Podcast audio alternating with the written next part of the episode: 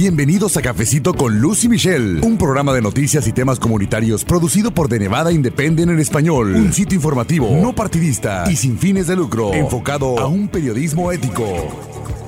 Siguen pasando los meses, sigue pasando el tiempo y continuamos todavía en medio de esta pandemia. Así que en estos días o en este tiempo, todos nos hemos tenido que adaptar a esta circunstancia que ha afectado todas las áreas de nuestra vida. Pero en este episodio nos vamos a enfocar principalmente en el regreso a clases bajo el modelo a distancia. Así que vamos a estar platicando acerca de qué deben saber los padres, cómo se ha preparado el personal escolar para esta nueva manera de continuar el aprendizaje académico y también vamos a escuchar más adelante la experiencia de la señora Olivia Espinosa. Ella es fundadora de Azul Blue Unidos por el Autismo, madre de familia y también quisimos tener esta conversación con ella para escuchar en el caso de las familias que tienen estudiantes con discapacidades cómo van a continuar ellos con este modelo de aprendizaje virtual o cómo se están adaptando para que sus hijos sigan sus clases, no solo desde luego por la pandemia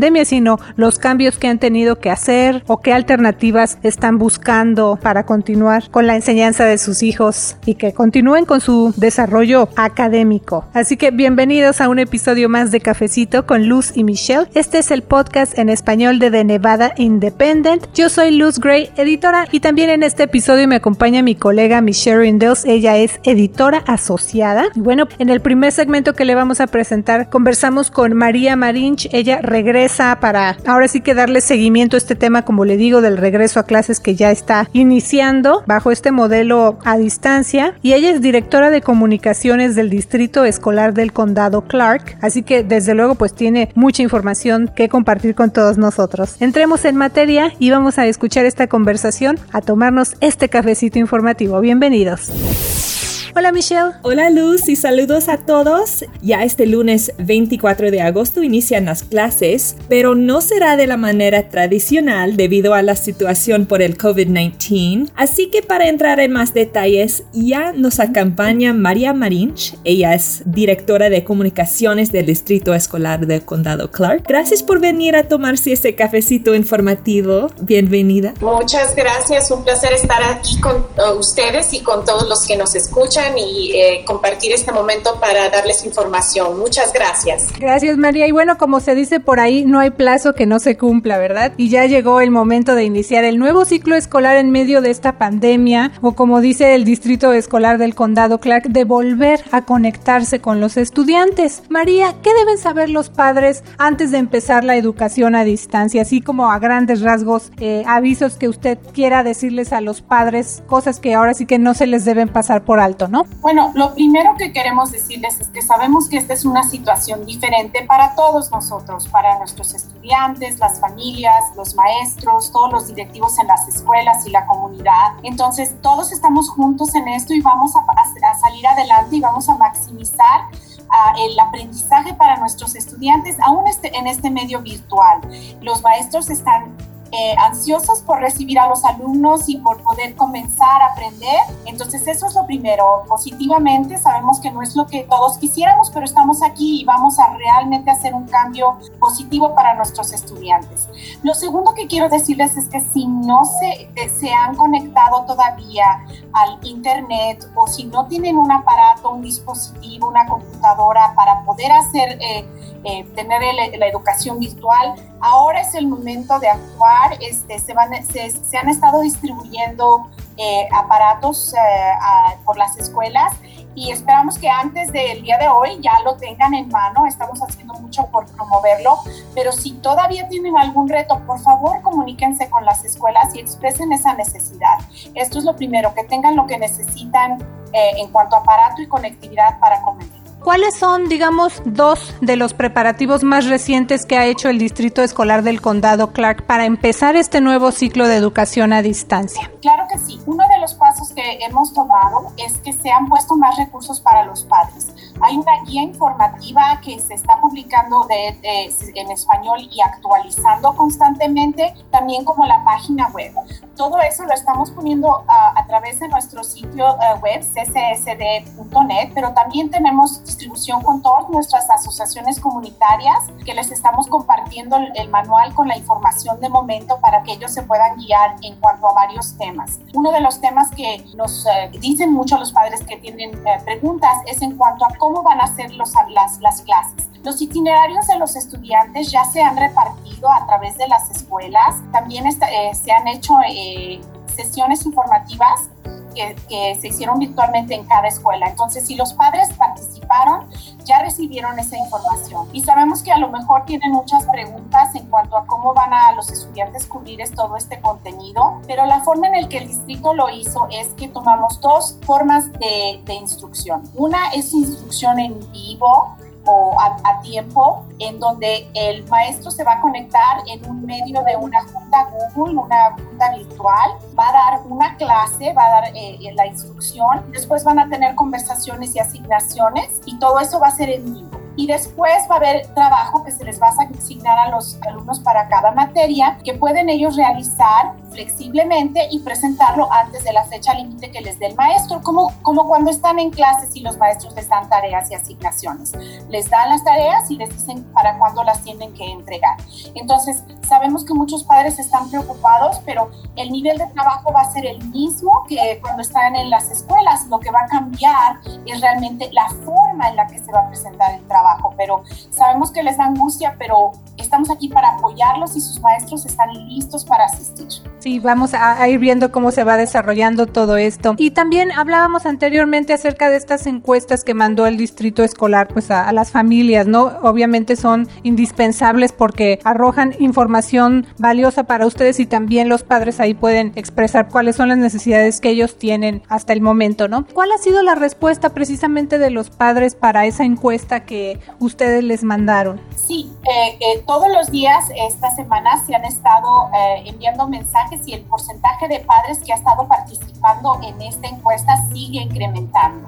Entonces, como eh, si, si no por alguna razón no participaron en esta encuesta y no fueron contados, que ojalá y que todos hayan participado, eh, la forma de, de, continuar haciéndonos saber si necesitan algo ahora sería a través de las escuelas. Eh, entonces, hablando a la escuela, expresando la necesidad. Y también tenemos una línea, una línea de aprendizaje que se está abriendo el primer día de clases, el, el 24 de agosto, que pueden los padres llamar y pueden pedir asistencia de cualquier tipo, pero obviamente esta línea se está poniendo en su lugar para ayudarlos con tareas o si tienen preguntas para los maestros o necesitan algún tipo de asistencia con tutoría.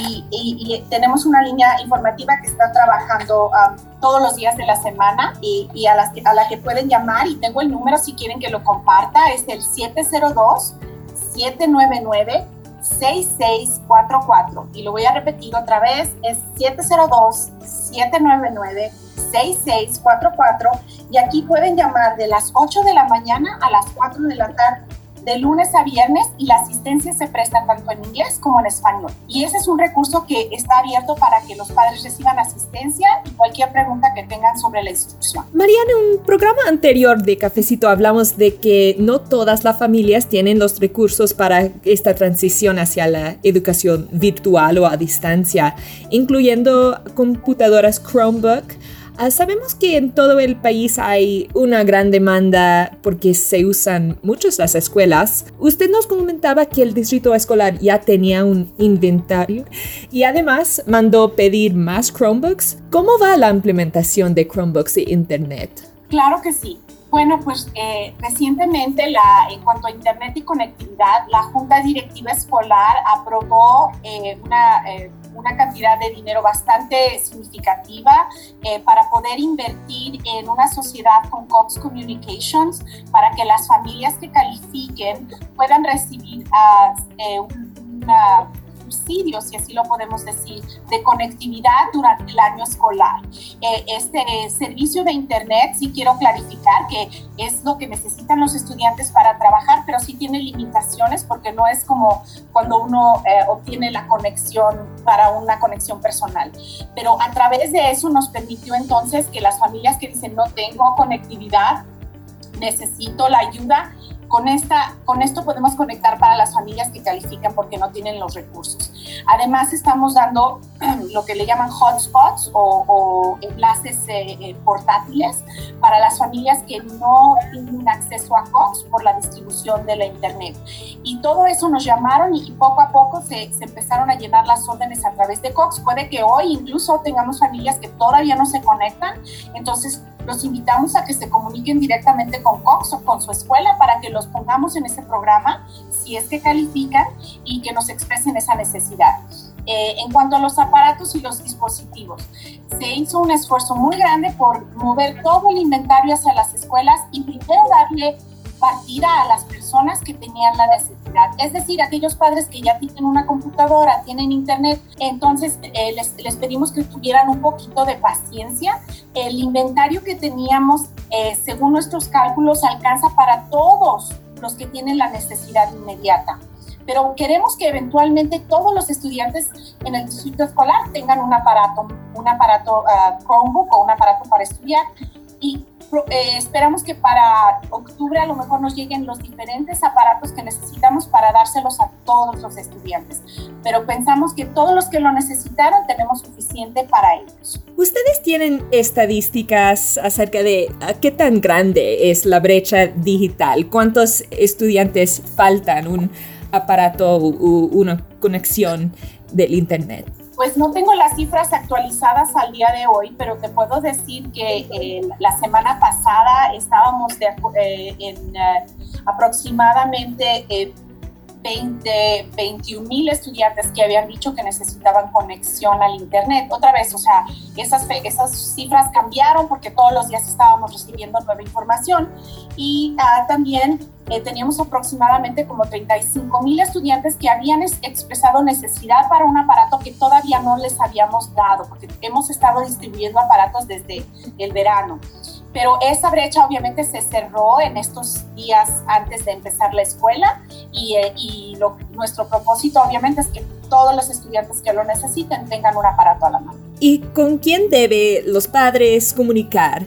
Um, si, si no tienen un aparato o no tienen una conexión. ¿Es, es la escuela o el distrito o con quién? Pues eh, todos estamos trabajando en, conjunto, entonces si llaman a algún lado, pues tratamos de, dirigirlos al, mejor lugar, pero a partir de ahora, de a partir de hoy, eh, sería hablar con las escuelas, hablar directamente con sus escuelas. Claro, aquí la oficina central está para servirles, tenemos la línea educativa, si llamaran a la línea educativa o alguno de los otros ah, teléfonos que tenemos en el distrito y dijeran que tienen esa necesidad, los vamos a guiar al lugar adecuado, pero ah, para estas fechas, eh, la escuela es el lugar indicado. Anteriormente teníamos la campaña Connecting Kids Nevada, que estaba realmente eh, recibiendo esas llamadas y ayudando a los padres de familia con conectividad, aparatos y a instarlos a poder participar en la encuesta para ver las necesidades. Pero a partir del primer día escolar sería con las escuelas. También nos hemos enfocado desde luego mayormente en los preparativos de padres y estudiantes, incluyendo este tema importantísimo de la tecnología, pero hoy también queremos saber acerca del personal docente. ¿Qué aprendieron los maestros en los días previos a este inicio del nuevo ciclo escolar virtual? O, sea, ¿cómo se prepararon los maestros? Sí, claro que sí. Uh, hubieron uh, dos semanas de preparación de, instrucción para los maestros y principalmente nos enfocamos en cómo transferir los conocimientos y, el currículo que se estaba haciendo en persona a los modelos instructivos a distancia, o sea, preparar las clases en Canvas, los materiales, cómo, cómo conectarse para hacer una sesión eh, en vivo de Google, cómo poder eh, preparar una clase, cómo tomar eh, asistencia, cuáles eran los parámetros que se están estableciendo por el Estado, todo lo que tiene que ver con los reglamentos, con el uso de las herramientas electrónicas, los programas, para que ellos se prepararan y tuvieran sus clases virtuales listas para el primer día de clases. En eso se enfocó, pero también hubo otros entrenamientos como ah, aprendizaje sobre eh, emociones y cómo manejar situaciones difíciles, de diversidad, o sea, otros un poquito más amplios, pero claro, la mayoría se concentraron en darles las herramientas para que pudieran empezar a enseñar virtualmente. Y María, también bajo este modelo de educación a distancia, ¿cómo se va a tomar la asistencia a las clases, por ejemplo, no? Claro que sí, los estudiantes, ah, los maestros se van a encargar de tomar la asistencia. Es importante recalcar que esto realmente es una escuela, estamos en la escuela, estamos tomando asistencia, los estudiantes están presentando asignaciones, tomando exámenes, se les van a dar calificaciones. Cuando tuvimos la distancia, la educación a distancia de emergencia, algunas de estas cosas no, no se dieron, pero ahora sí es una escuela, estamos participando y se van a tomar asistencia, entendiendo que hay varias cuestiones que tenemos que tener flexibilidad. Entonces, diariamente los, los maestros van a tomar asistencia y hay diferentes formas en las que un estudiante se cuenta como presente en la clase. Si un estudiante participa en una sesión virtual y está presente, el maestro nota que está, oh, aquí, aquí está Michelle, está presente, perfecto, está en la, en la virtual.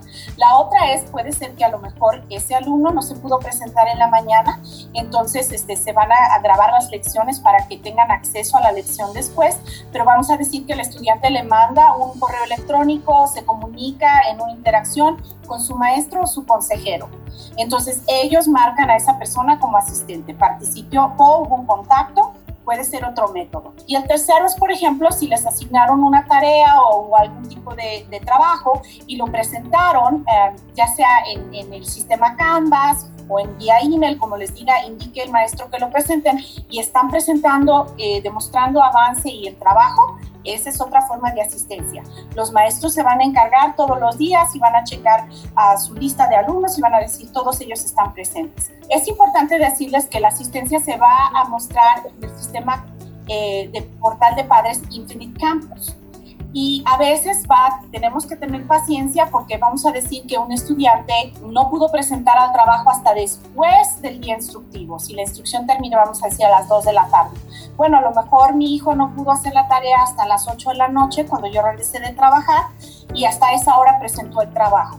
Bueno, yo voy al Canvas y a lo mejor veo que ahí dice que no estuvo presente. No se preocupen porque el maestro al día siguiente obviamente verá que la tarea se presentó el mismo día que estaba eh, eh, programado y les dará eh, que está presente y el sistema a veces se puede tardar hasta dos días en ponerse al corriente, pero así es como se va a tomar la asistencia. María, con relación a esa parte de los exámenes, me quiero referir a las evaluaciones MAP. Las MAP típicamente se hacen por computadora y ofrecen un examen distinto y personalizado de cada estudiante. Pero ahora, bajo el marco de la pandemia, ¿cómo se van a hacer las pruebas MAP bajo el modelo de distancia? Eh, sí, y esa es una, una, conversación que se ha tenido en entre nuestro personal docente y nuestra administración en cuanto a cómo adaptar los exámenes cuando esto sea posible a el marco virtual. En algunas ocasiones, como el Mac Growth, eh, se va a administrar de forma remota, entonces los maestros van a comunicarse con sus alumnos y sus padres y van a coordinar la asesoría a través de este examen de forma remota y en, virtual. Entonces en este caso sí se va a poder administrar y van a recibir, eh, se extendió la ventana de, examen hasta el 30 de septiembre, entonces los maestros tienen un poquito más de tiempo para poder realizar esta evaluación. Ah, y hay otras, eh, otras evaluaciones a, a lo mejor en donde eh, hemos tenido preguntas como las evaluaciones para carrera, eh, que no dependen necesariamente de nosotros, o sea, del distrito escolar, y estamos trabajando con la, pues, los, los, diferentes, las diferentes entidades que manejan estos exámenes, que también están buscando nuevas formas de proporcionar esos exámenes en una forma que trabaje para los estudiantes. Entonces, algunos ya, ya, ya van a, tener la información desde el primer día de clases y otros estamos trabajando con las, las diferentes ah, organizaciones que dan estos exámenes, como el AP, que es el el, Advanced Placement Testing y, los exámenes de preparación para la universidad. ¿Qué formato es, es son los almuerzos? E, ¿Es como fue en la pandemia donde hay una bolsa de, de, cosas que no, no um, necesitan un refrigerador o es diferente? Se han estado viendo, viendo nuevas opciones y para el día de hoy la, la guía actualizada va a tener esos detalles, pero eh, realmente nosotros nos vimos en una forma de cómo podemos proporcionar alimentos a más niños de una forma más eficiente que, que no necesiten, por ejemplo, eh, tanta interacción por, ahora, por el distanciamiento social. Entonces, eh, como yo entiendo, va a parecerse un poquito más a, a, la distribución afuera de las escuelas, pero esto se va, como se ha estado dando en el verano, pero esto se va a finalizar y los padres van a recibir información por un correo o la han recibido por un correo eh, electrónico y un correo de voz, pero lo que les quiero asegurar es eh, la logística podrá cambiar un poco, les vamos a informar, pero definitivamente vamos a, poner los alimentos en, en, las manos de los niños que lo necesitan. Sabemos que el tema de la educación en medio de la pandemia, desde luego va a continuar y por supuesto de Nevada Independent en español también va a continuar reportándole a usted lo que vaya pasando y eso incluye estar en contacto con las autoridades escolares y ustedes, las familias. Así que agradecemos una vez más a María Marinch, directora de comunicaciones del Distrito Escolar del Condado Gracias por haber regresado a tomarse este cafecito informativo con nosotros, María. Un placer cuando gusten. Muchas gracias. Bueno amigos, pues en la línea telefónica me acompaña la señora Olivia Espinosa. Ella es fundadora de la organización no lucrativa Azul Blue. Así que Olivia, le agradezco mucho que esté con nosotros. ¿Cómo está? Muchísimas gracias por la invitación, por esta oportunidad. Y bueno, conversaba con usted antes de entrar al aire, Olivia, que hemos eh, ya abordado el tema del regreso a clases con el Distrito Escolar del Condado Clark bajo este modelo de educación a distancia. Platíquenos un poco entonces acerca de, de sus dos hijos. Tiene a Matthew de 15 años y también a su hija Ana Karen. Ella ya preparándose para continuar con su aprendizaje en el grado 7. ¿Cómo va a ser este regreso a la escuela para su familia? Bueno, pues el regreso a la escuela para mi familia y creo que para todas las familias, pues es de grandes retos. Familias con niños típicos y familias como la mía, en donde tienen una condición, eh, mis hijos, entonces, pues muchos más retos eh, que hay que afrontar, pero creo que, que estamos listos. Todo este tiempo que hemos pasado en casa, hemos aprendido muchísimo y pues lo que requerimos es, es mucha paciencia. En mi caso tengo un niño con el diagnóstico de autismo. Es un niño de bajo funcionamiento, como lo decimos, un niño que no habla. Y la gran tarea pues será para nosotros los padres el estar con él. Difícilmente pudiera estar él siete horas frente a un monitor, pero veremos la manera en cómo trabajar con él en distintas actividades. Y también tengo a mi niña con un diagnóstico de disabilidad en el aprendizaje, en donde a diferencia de mi niño, ella es una niña que ya está lista para comenzar las clases, ya hizo su tour virtual ayer en su escuela y será difícil también, obviamente, porque eh, nuestros niños, pues es, es, difícil para ellos estar, eh, tener esa concentración de, de lo que están haciendo en su propia casa. Entonces, pues ella también vamos a enfrentar otro tipo de retos. Platíqueme un poco acerca de esta opción que ustedes tuvieron que tomar, porque bueno, me platicaba también de los riesgos eh, o de los cuidados extremos que se deben tener en el caso, por ejemplo, bueno, de toda la familia, pero de su hijo, para minimizar el riesgo del contagio, sobre todo. Esta opción que van a tomar que se llama en inglés Home Bond. Nosotros tenemos este caso muy particular de mi hijo en donde debido a su condición, podríamos llamarla más entre moderada a severa, nosotros decidimos desde antes de esta pandemia eh, aplicar para este servicio en donde se trata que el niño ya no vaya a la escuela, sino que un maestro venga a su casa este por precisamente por, por ciertas condiciones del niño y, y, problemas que tuvimos dentro de, de, su plan educativo en la escuela. Todo es de acuerdo al caso específico de cada familia. Yo en mi caso hemos optado por estar en casa, esté la pandemia o no. En este caso por la pandemia, pues con más razón, porque es un niño que difícilmente toma un medicamento, hay que llevarlo para, por ejemplo, una infección a, tener que inyectarlo Eh, son ciertas eh, circunstancias que vemos difíciles que decidimos